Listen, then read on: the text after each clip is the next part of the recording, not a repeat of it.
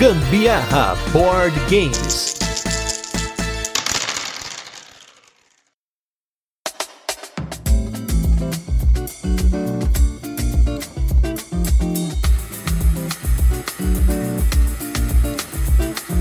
Fala galera, beleza? Aqui é Gustavo Lopes. Eu sou a Carol Guzmão e esse é mais um episódio do Gambiarra Board Games, o seu podcast sobre jogos de tabuleiro que faz parte da família de podcasts Papo de Louco. E nesse 94 episódio de resenhas e curiosidades, vamos com um dos jogos que ficou mais tempo no top 1 do Board Game Geek. Um dos jogos modernos que ficou bastante tempo no nosso mercado, porém hoje ele não é mais distribuído aqui no Brasil. Mas vocês pediram e a gente veio falar aqui dele, que é o jogo Puerto Rico. Mas antes vamos para os recadinhos e destaques da semana e logo a gente volta com a nossa resenha, onde apresentaremos o jogo, comentaremos como ele funciona e depois passaremos para as nossas experiências com ele, as curiosidades e também a nossa opinião. Antes de começarmos o cast, é importante mencionar que o Puerto Rico tem uma questão temática polêmica que não podemos ignorar, e quando eu falei sobre o jogo pela primeira vez aqui no podcast, eu fiz questão de citar isso brevemente. Já quero pedir desculpas aí por prolongar essa introdução, mas eu acho muito importante mencionar porque é um tópico bem sensível. Durante o jogo, né, durante Porto Rico, os jogadores utilizam trabalhadores chamados de colonos, que chegam de barco e você, com a ação do prefeito, recolhe esses trabalhadores para que eles sejam colocados em plantações, pedreiras ou nos outros edifícios que tem no jogo. E esses trabalhadores, eles são representados por fichas marrons de madeira. No manual, a introdução temática é colocada como o novo mundo precisa de cidadãos que trabalhem duro para prosperar, colonos destemidos, construtores esforçados, prefeitos benevolentes, produtores habilidosos, comerciantes espertos, capitães corajosos e mineradores oportunistas. Basicamente o que é isso? São as ações que você usa durante o jogo. Porém, o nome colono é novamente reutilizado para representar esses trabalhadores que são usados nas edificações do jogo e realmente fazem aí o trabalho no jogo. Só que assim, a colonização espanhola de Porto Rico ela começou mais ou menos entre 1508 e 1509, e nessa época, segundo algumas fontes, inclusive de discussões sobre o jogo, mencionam sobre o fato de que havia um sistema que consistia na distribuição de um número fixo de índios tainos entre colonos e oficiais para utilizá-los em trabalho forçado. Só que os índios se revoltaram após afogarem Diego Salcedo e descobrirem que os espanhóis não eram seres imortais. E a partir de 1513, os espanhóis passaram a importar escravos africanos para a ilha. A escravidão em Porto Rico foi abolida em 1873. Se você lê a parte de trás da caixa do Porto Rico, fala ali que o jogo se passa 50 anos após a ilha de Porto Rico ser descoberta por Cristóvão Colombo em 1493, e aí ela vai começar a florescer através de você, ou seja, o jogo ignora a contextualização histórica e mete o nome de colono, onde são escravos africanos que você realmente está pegando nos barcos. Mesmo na versão de aniversário do jogo, eu baixei o manual aqui e não há nenhuma nota sobre isso. Como já vi em outros jogos, como é o caso do Maracaibo, que a gente mencionou aqui, né? Que tem uma nota falando sobre a temática do jogo. Sem dúvida, existem muitos outros jogos que focam na mecânica, colocam um tema e esquecem de contextualizar historicamente o que você, jogador, está fazendo. Aqui em casa, eu sempre fiz questão de colocar essa reflexão na mesa, esse desconforto especialmente quando jogamos em 5 aqui, que foi uma experiência que a gente teve, porque aí você vê aquelas plantações produzindo, um monte de edifício sendo né, cheio de trabalhador, mas na verdade são escravos e são muitos, muitos mesmo, que são usados durante o jogo, né? Eles chegam de barco, chegam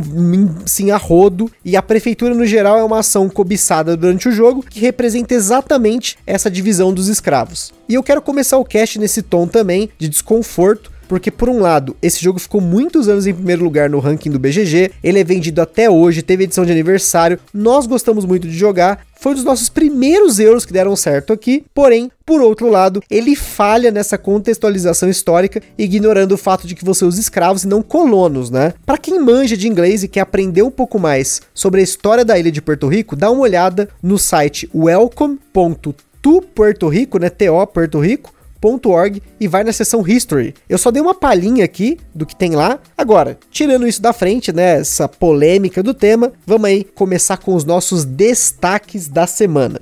E como sempre são os destaques, né, desatualizados, né? Então, por isso a gente sugere que você acompanhe a gente lá no Instagram, Gambiarra Board Games, vocês vão ver a gente jogando em tempo real praticamente, né? E aqui a gente acaba falando um pouquinho depois. E o primeiro destaque vai para o Brass Lancashire, que nós jogamos com a variante do tabuleiro, né, do verso do tabuleiro, que é uma variante para dois jogadores. E eu achei que com essa variante o jogo ficou muito melhor. Era um jogo que eu já tinha gostado, mas com essa variante específica para dois jogadores, o tabuleiro ali totalmente desenhado só para eu e a Carol poder jogar e brigar pelos estaleiros e zoar os portos dos outros, né, e tudo mais. Eu achei que ficou muito melhor. A gente tá jogando ele bastante, né, porque ele deve aparecer no cast em breve, né? A gente vai falar do Brass Lancashire. A gente ainda não jogou o Brass Birmingham, provavelmente não jogará em um futuro próximo, porque a gente tá com bastante jogo na fila para jogar aqui e a gente não tem acesso a uma cópia fácil do Birmingham, mas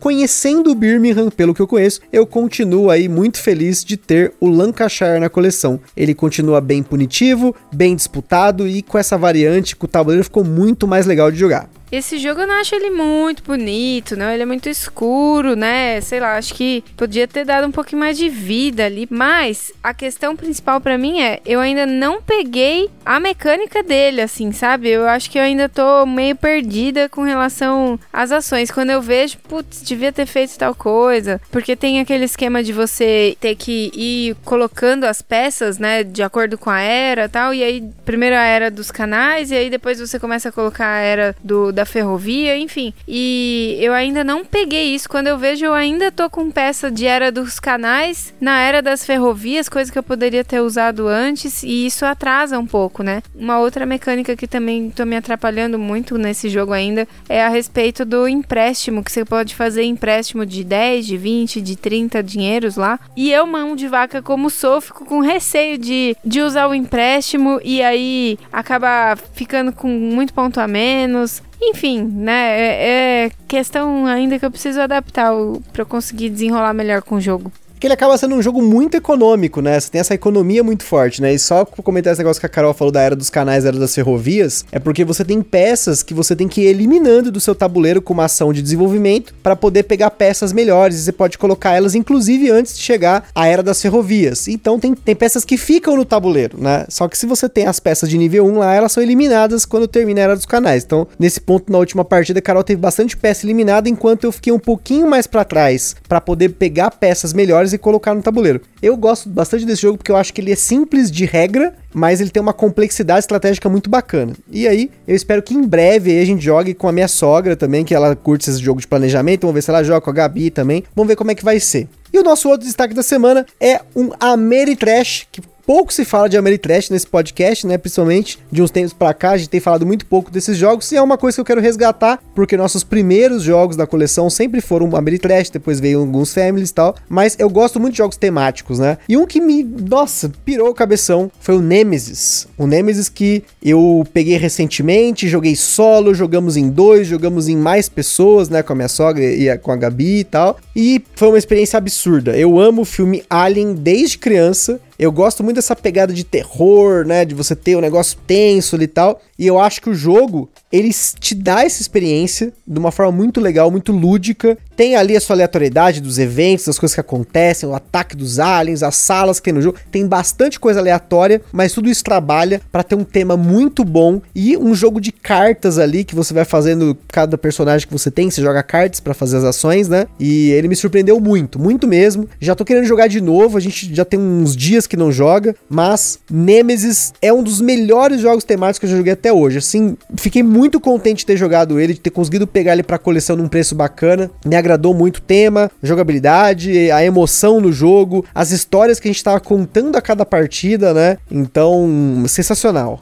Realmente, me lembrou muito aquele início lá do hobby jogando o Zombicide. Eu ficava até com um friozinho na barriga na hora de tirar o tilezinho de dentro do saquinho para ver qual que ia ser a intrusora sorteada e várias vezes peguei a rainha.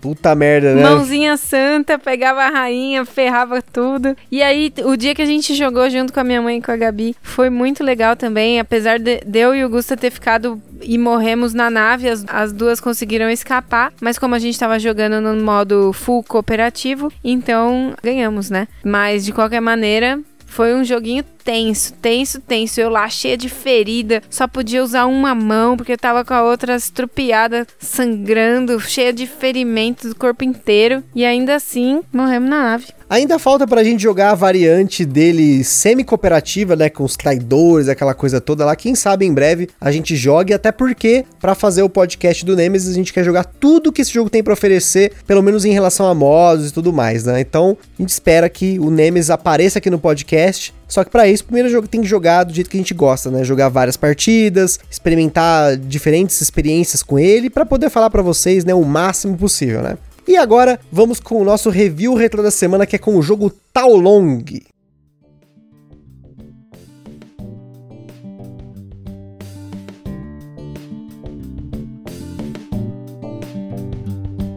Taolong é um jogo nacional que esteve aqui no nosso podcast no episódio número 37 que é um jogo abstrato para dois jogadores, mas você tem lá uma expansãozinha para jogar com até quatro jogadores, no qual os jogadores controlam dragões que vão lutar, tem o dragão da terra o dragão do céu, e eles vão lutar pelo equilíbrio das forças. É bem abstrato, você tem um tabuleiro que chama-se Baguá, no qual você vai colocando as pecinhas e vai largando as peças em cada uma das oito casas e vai fazendo ações de acordo com a casa que você para no final. Esse jogo já tem um tempo que não vê mesa aqui em casa, porque apesar dele não ser tão complexo de regra, a Carol se atrapalha bastante com o Baguá, e o Baguá ele dita muito do jogo, os movimentos, as direções para qual o seu dragão vai. A gente tem todas as expansões, a gente jogou com todas elas, jogou com o Tigre, jogou com o Coelho, jogou com a Fênix, lá tem tanta coisa. Tem até outras expansões de você colocar algumas peças que mudam o clima, ah, enfim, tem uma cacetada de coisa que a gente já jogou desse jogo, inclusive vocês vão ouvir, se não ouviu ainda lá no cast, né, que a gente falou sobre o Tal Long, mas talvez também até por conta do tempo de jogo, muitas vezes esse jogo se arrasta por mais de hora, a gente não tem jogado ele tanto, mas foi um jogo que eu gostei muito na época que a gente jogou ele lá no BGSP, e a gente, eu ganhei ele de aniversário, depois ganhamos várias coisas dele aí. E tem o um jogo autografado aqui em casa. Então, assim, fico meio nessa, tipo, Vamos ver mesa? Será que não vê mesa? Vamos ver o que, que o futuro reserva para esse jogo ainda, mas eu espero que a gente jogue ele mais, porque eu gosto muito dessa pegada. Ele tem umas peças muito bonitas de madeira. Você se sente jogando um jogo milenar, apesar de ser um jogo atual. Sem dúvida, esse jogo é muito, muito bonito mesmo. Mas realmente a minha dificuldade com esse baguá aí, porque você tem que ir andando com as pecinhas no baguá e aí eu me confundo mesmo com relação às direções dele, porque não é simples, tipo, gire no sentido horário, gire, não é só isso, é, tem uns negócios mais complexos que eu me atrapalho muito. Mas é um jogo que eu acho que seria assim, bem legal se a gente pudesse voltar a ver mesa para até para eu pegar melhor essa história do Baguá, né? Realmente, realmente. Vamos ver se na nossa programação de jogatinas em breve ele volte para mesa. Mas agora vamos falar de um jogo que já tem bastante tempo que era pra gente ter falado aqui no podcast, mas que a gente jogou o suficiente agora somente para poder falar dele, de tudo que a gente tem dele, acessórios, acessórios BG que a gente vai falar dele, que é o jogo Puerto Rico.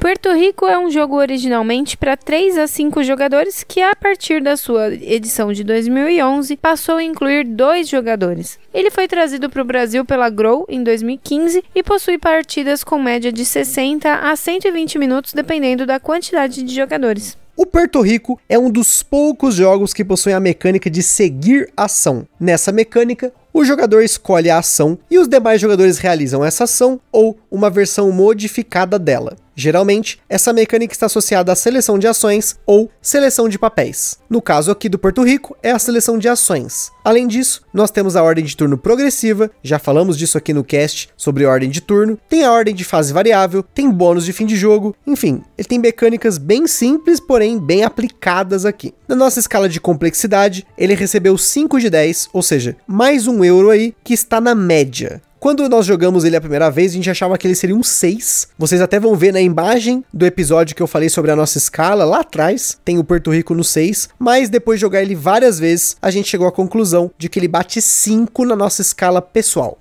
Como comentamos na introdução, o Porto Rico não é mais distribuído no Brasil pela Grow, assim como outros jogos modernos que ela publicava, como San Juan e Castles of Burgundy. Diferente do Catan e do Carcassonne, que hoje são publicados pela Devir, atualmente na data desse cast, nenhuma editora distribui o Porto Rico aqui no Brasil. Na época que ele estava largamente disponível no mercado, a Grow vendia esse jogo em lojas de brinquedo conhecidas, então é possível que você encontre alguma cópia perdida em uma dessas lojas, como ReHap ou PB Kids. Porém, segundo fotos que o Gusta tem no celular dele, que ele tirou em uma ReHap aqui em São Bernardo, o jogo era vendido a 349 reais nessa loja. No final de 2019 começo de 2020, você encontrava cópias a 150 reais em média sendo vendidas na Amazon. E hoje, com o jogo esgotado, os preços variam muito de quem vende. Vale ressaltar que ele não é um jogo independente de idioma, apesar de ter pouco texto. Como eu comentei aqui na minha palestrinha mais atrás aí no podcast, os jogadores durante o jogo vão controlar diferentes cidadãos de bem, entre aspas, né, para realizar diferentes ações com o objetivo de fazer o seu pedacinho da ilha de Porto Rico prosperar. Existem sete papéis no jogo que são as sete diferentes ações que você pode escolher no seu turno e conforme a ação que o jogador ativo escolhe, os demais jogadores também vão fazer a mesma ação, mas quem escolhe a ação executa uma versão mais forte dela. Um ponto importante aqui é que as diferentes ações têm uma sinergia muito forte entre si.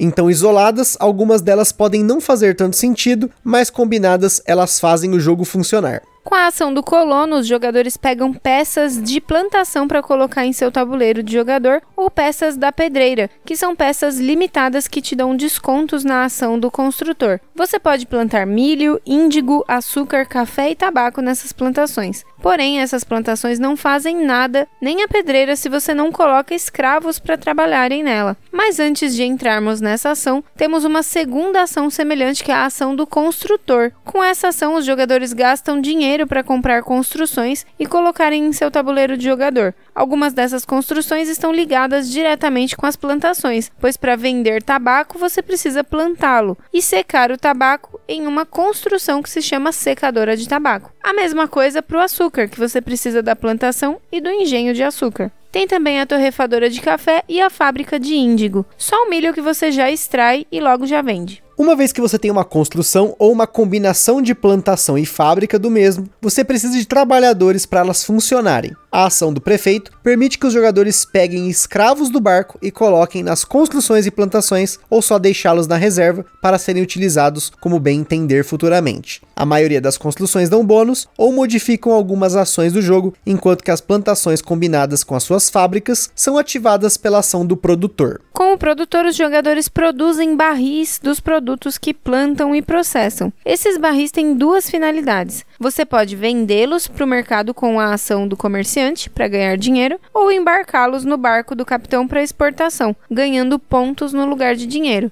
Por fim, a última ação é a ação do minerador, na qual o jogador recebe um dinheiro do banco. Exceto pelo minerador, que só quem pega a ação recebe o efeito, quem escolhe a ação faz uma versão mais potente dela. Por exemplo, quando você faz a ação do prefeito, você pega escravos do barco. Porém, quando você usa ela, você é o jogador que escolheu essa ação, você pega um escravo da reserva e aí os demais escravos que estão no barco são divididos entre os jogadores. Ou quando você usa a ação do construtor, você recebe um dinheiro de desconto adicional aos outros descontos que podem ser aplicados por outros efeitos e assim por diante. Os jogadores vão se alternando, escolhendo as ações até acabar a rodada. O token de primeiro jogador é passado para o próximo jogador à esquerda e o jogo segue até que alguma das condições ocorra em uma rodada, que são a reserva de escravos acabar ou tokens de pontos acabar ou alguém preencher por completo a área de construções de seu tabuleiro do jogador. Nesse jogo, assim como no Lagranja, que comentamos aqui, os marcadores de pontos ficam virados para baixo e são revelados no final do jogo.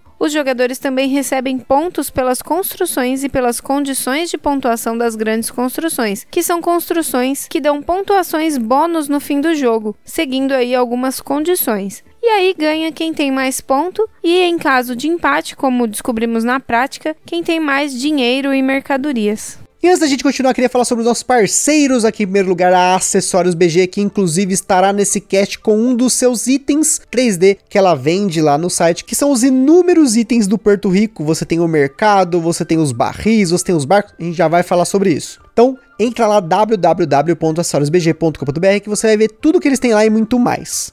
Em segundo lugar, nós temos o nosso evento parceiro que é o Board Game São Paulo, que é um evento que está acontecendo exclusivamente de forma online. Porém, como os eventos eles são espaçados lá na página do Facebook e do Instagram, principalmente do Board Game São Paulo, está tendo várias lives, promoções e um monte de coisa, conteúdo para você acompanhar. E por fim, nossa loja parceira que é a Bravo Jogos, que é uma loja com excelentes condições e preços para você comprar o seu jogo de tabuleiro. E aí, se você entrar pelo link que está na descrição desse podcast ou lá no nosso Instagram, você ajuda o Gambiar Board Games a cada compra sem gastar nenhum centavo adicional. Apesar do tema controverso e das discussões ao redor disso ao longo de tantos anos, Puerto Rico é o jogo que passou mais tempo no topo do ranking do Board Game Geek, com 363 semanas no top 1, sendo a primeira vez que ele alcançou o primeiro lugar foi no dia 25 de junho de 2002, no mesmo ano do seu lançamento. Atualmente ele está na posição 28, junto com uma pequena parcela de jogos lançados perto dos anos 2000 e antes disso que estão ainda no top 100 e no caso aqui em uma boa posição. Puerto Rico foi o primeiro jogo do designer Andreas Seifert, depois de ter ficado oito anos sem lançar nada desde o jogo Manhattan, que foi premiado no Spiel des Jahres e já comentado aqui no podcast. Andreas não tem muitos jogos em sua carreira e, especialmente após Porto Rico, ele lançou apenas três jogos novos: o San Juan, que é um card game baseado no Porto Rico, que foi lançado em 2004, também foi lançado aqui no Brasil, né, pela Grow, o Turning Taxes com sua esposa, em 2006, outro jogo que venceu o Spiel des Jahres, e por fim, o jogo Airships, que foi lançado em 2007, ou seja, desde então ele não fez nenhum jogo novo. Apesar de baseado no Puerto Rico, San Juan é um jogo de cartas no qual as cartas são edificações de produção ou edificações que podem te dar habilidades especiais ou pontos extras. Você pode usar as cartas da sua mão como dinheiro ou construir uma edificação, e as cartas no deck também representam produtos que são produzidos por suas edificações. A ideia é construir edificações e ganhar pontos com elas. Esse mesmo conceito é aplicado em outro jogo que a gente também gosta, que é o Oh My Goods, e já falamos várias vezes por aqui, mas os jogos são bem diferentes mecanicamente. No San Juan é igual no Porto Rico. Um jogador escolhe uma ação, os outros seguem, enquanto no All My Goods as coisas são bem diferentes em relação ao que acontece em cada rodada. Voltando ao Porto Rico, desde seu lançamento o jogo recebeu algumas expansões, sendo que duas delas foram incorporadas à segunda edição do Porto Rico, que no caso é a edição publicada aqui no Brasil. A primeira delas é a expansão New Buildings, que são as novas construções, que, como o nome já diz, traz uma série de novas edificações.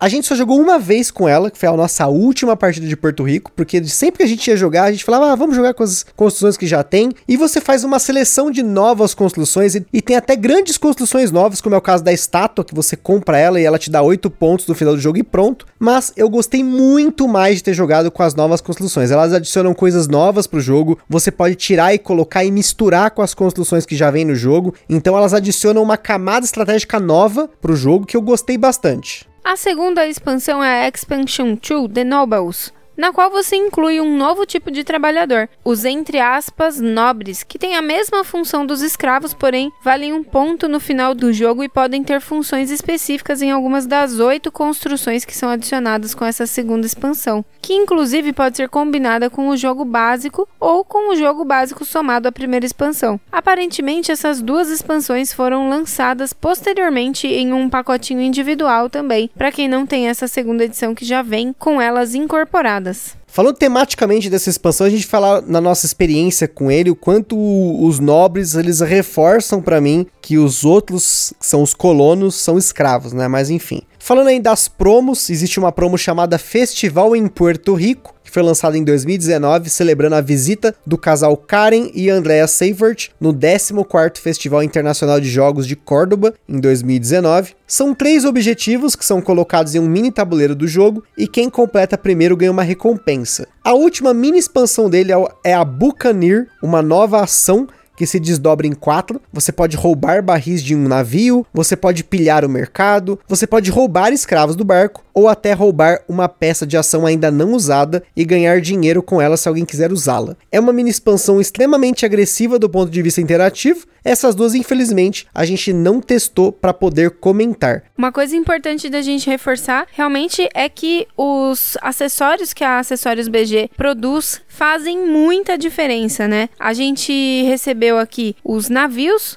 então é onde a gente vai colocar os barris que a gente está enviando junto com o capitão, quando a gente seleciona a opção de capitão, né? E fica muito mais organizado mesmo as coisas ali, né? Não fica aquele tokenzinho de madeira tudo caindo para fora. É muito legal. A gente, eu ia falar, né? Também vem os barris e os barris encaixam certinhos dentro de cada espaço do dentro do navio. A gente também tem a bancadinha do mercado, onde a gente vai estar tá vendendo, né? O, os produtos para receber dinheiro, que aí você encaixa encaixa o tilezinho do próprio mercado que vem no jogo, né? Você encaixa ele lá na, na bancadinha do mercado e aí você consegue visualizar, né, quanto que cada produto vale. Sem contar também que vem o naviozinho individual, né? Quando você tem, quando você compra uma determinada carta lá de uma determinada construção. É o cais, né? Se eu não me engano. Isso, acho que é o cais. E aí você tem direito a receber um navio particular. Ele tem uma cor diferente, até é bem legal. Ou seja, a Acessórios BG tem um kit maravilhoso. Entra lá no site deles que vocês vão ver lá. Eles têm esse kit de upgrades impressão 3D. É muito bacana você ficar encaixando os barrizinhos lá dentro dos navios ter esse upgrade é muito bacana. Apesar de que, né, os eurozeiros, os eurozeiros puristas vão preferir sem dúvida os barrilzinhos, né, de madeira e os coisinhos de papelão, né? Mas enfim. Falando das nossas jogatinas com o Porto Rico, a gente já falou aqui do Porto Rico várias vezes no podcast, que ele foi um marco pra gente, porque foi o primeiro Eurogame que a Carol pediu para jogar, né? Ela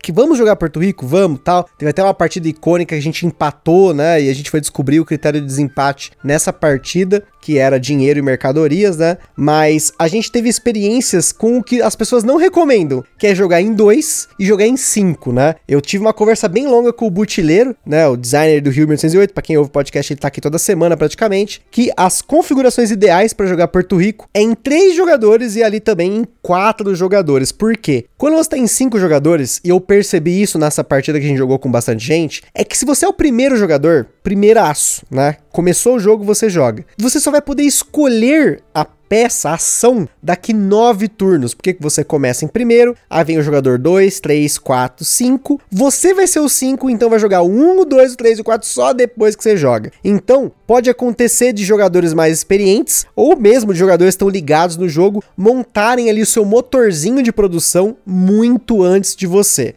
Né? Então, ser o primeiro jogador no Porto Rico numa partida com cinco jogadores não é muito legal. Em dois jogadores, eu acho que ele perde muito da experiência interativa que o Porto Rico tem de você escolher a ação e seguir aquela ação, de você ter recursos escassos. Em dois jogadores não é tão escassos os recursos, pelo menos eu tenho essa impressão que você tem um jogo mais tranquilo, né? Então, a gente não teve, vamos dizer assim, a melhor experiência possível com o Porto Rico, né? A gente não jogou nessa configuração nem em 3 nem em 4, mas ainda assim, eu gosto muito de jogar o Porto Rico com a Carol e eu também gostei muito muito de jogar com bastante gente. Eu achei que essas duas experiências elas me trouxeram uma diversão muito grande. É, eu, eu achei muito complicado jogar com muita gente mesmo. A gente fica ali muito perdido com relação às ações, né? Porque você, pelo menos a, a, maioria das vezes a gente jogou em dois aqui. E aí, quando você tem como jogar rapidamente com a sua ação escolhida, né? A que você deseja, que você já tá formando ali, tentando planejar ações para fazer com ela, você consegue, né? Consegue conquistar mais pontos. Eu tenho bastante dificuldade com jogos de planejamento, já falei isso aqui, descobri, é, assumi isso recentemente para mim mesma, mas esse daí, esse é um jogo que eu costumo investir bastante com relação às construções, né? Ainda assim, me trava muito quando o Gusto às vezes pega alguma construção que eu precisava, que eu tava querendo, que eu tava de olho. Eu fico meio presa até, até conseguir desenrolar outro tipo de planejamento. O jogo em dois ele é muito marcado por só existir uma construção de cada e algumas daquelas de produção, né? Tipo planta, é, secadora de tabaco e tudo mais, tem duas de cada, né? E já em, em mais jogadores você tem duas delas, né? Mas isso influencia no bloco, né? Em você bloquear o outro jogador de obter alguma coisa, né? Esse é um jogo que se você não bloquear o jogador, ele pode alavancar muito fácil. Então a gente costuma demais bloquear outro jogador pegando uma ação que vai prejudicar o outro. Essa é uma interação que não é todo mundo que vai curtir, ainda mais num jogo que tem bastante planejamento, que você tem um gameplay que depende de você produzir para ganhar ponto ou de você vender para você conseguir dinheiro, né? E de você ter a construção no seu tabuleiro antes. Então, nesse sentido, acho que até por conta disso, ele foi muito aclamado quando ele saiu e principalmente nesse esquema de você jogar toda a rodada. Apesar de você não escolher a ação que você quer toda a rodada, toda rodada você tem uma escolha. Então, a todo momento, os jogadores estão engajados na mesa, eles não estão só esperando. Acho que esse é um diferencial muito grande do Porto Rico quando ele saiu. Hoje em dia, os jogos modernos têm muitas outras soluções para isso,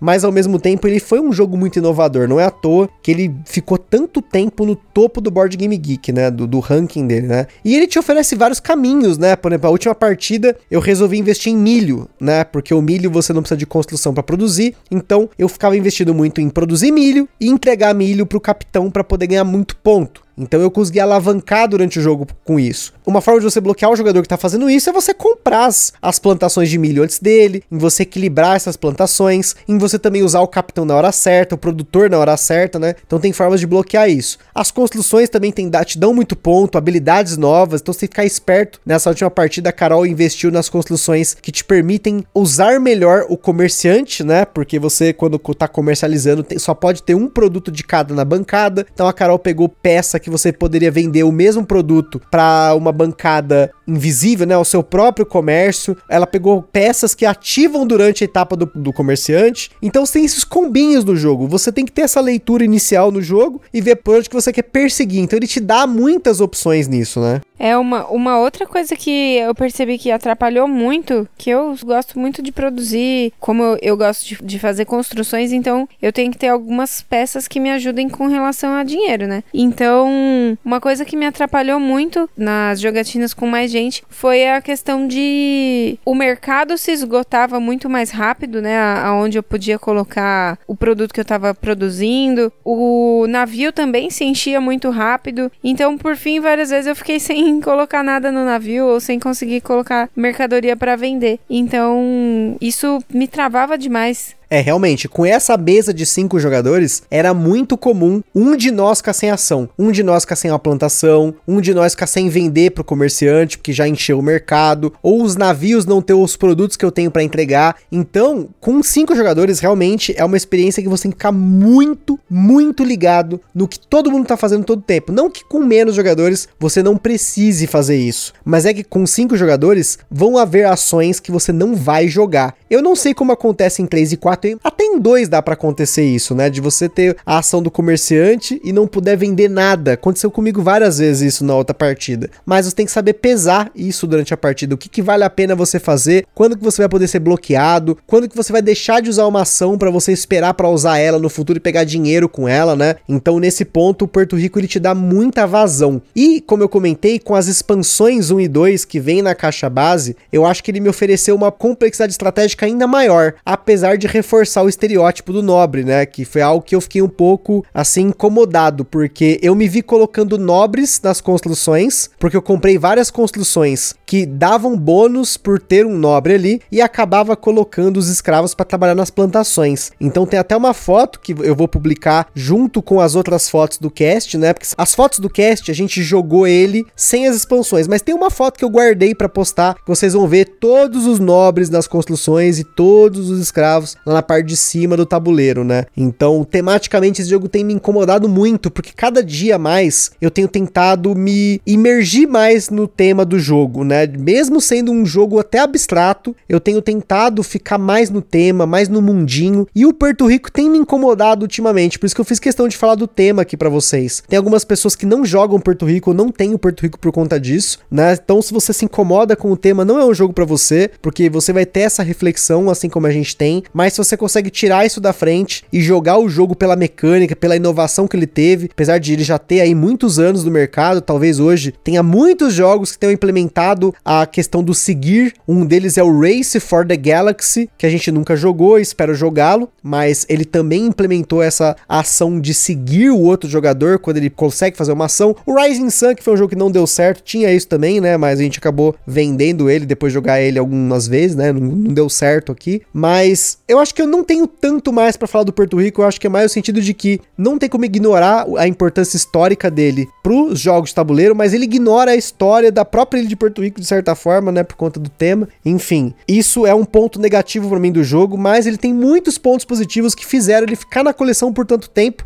A gente comentou, né? A gente comprou na Black Friday lá de 2019 e a gente tem jogado desde então. A gente tava esperando uma oportunidade para jogar ele em mais jogadores para poder falar ele aqui no cast.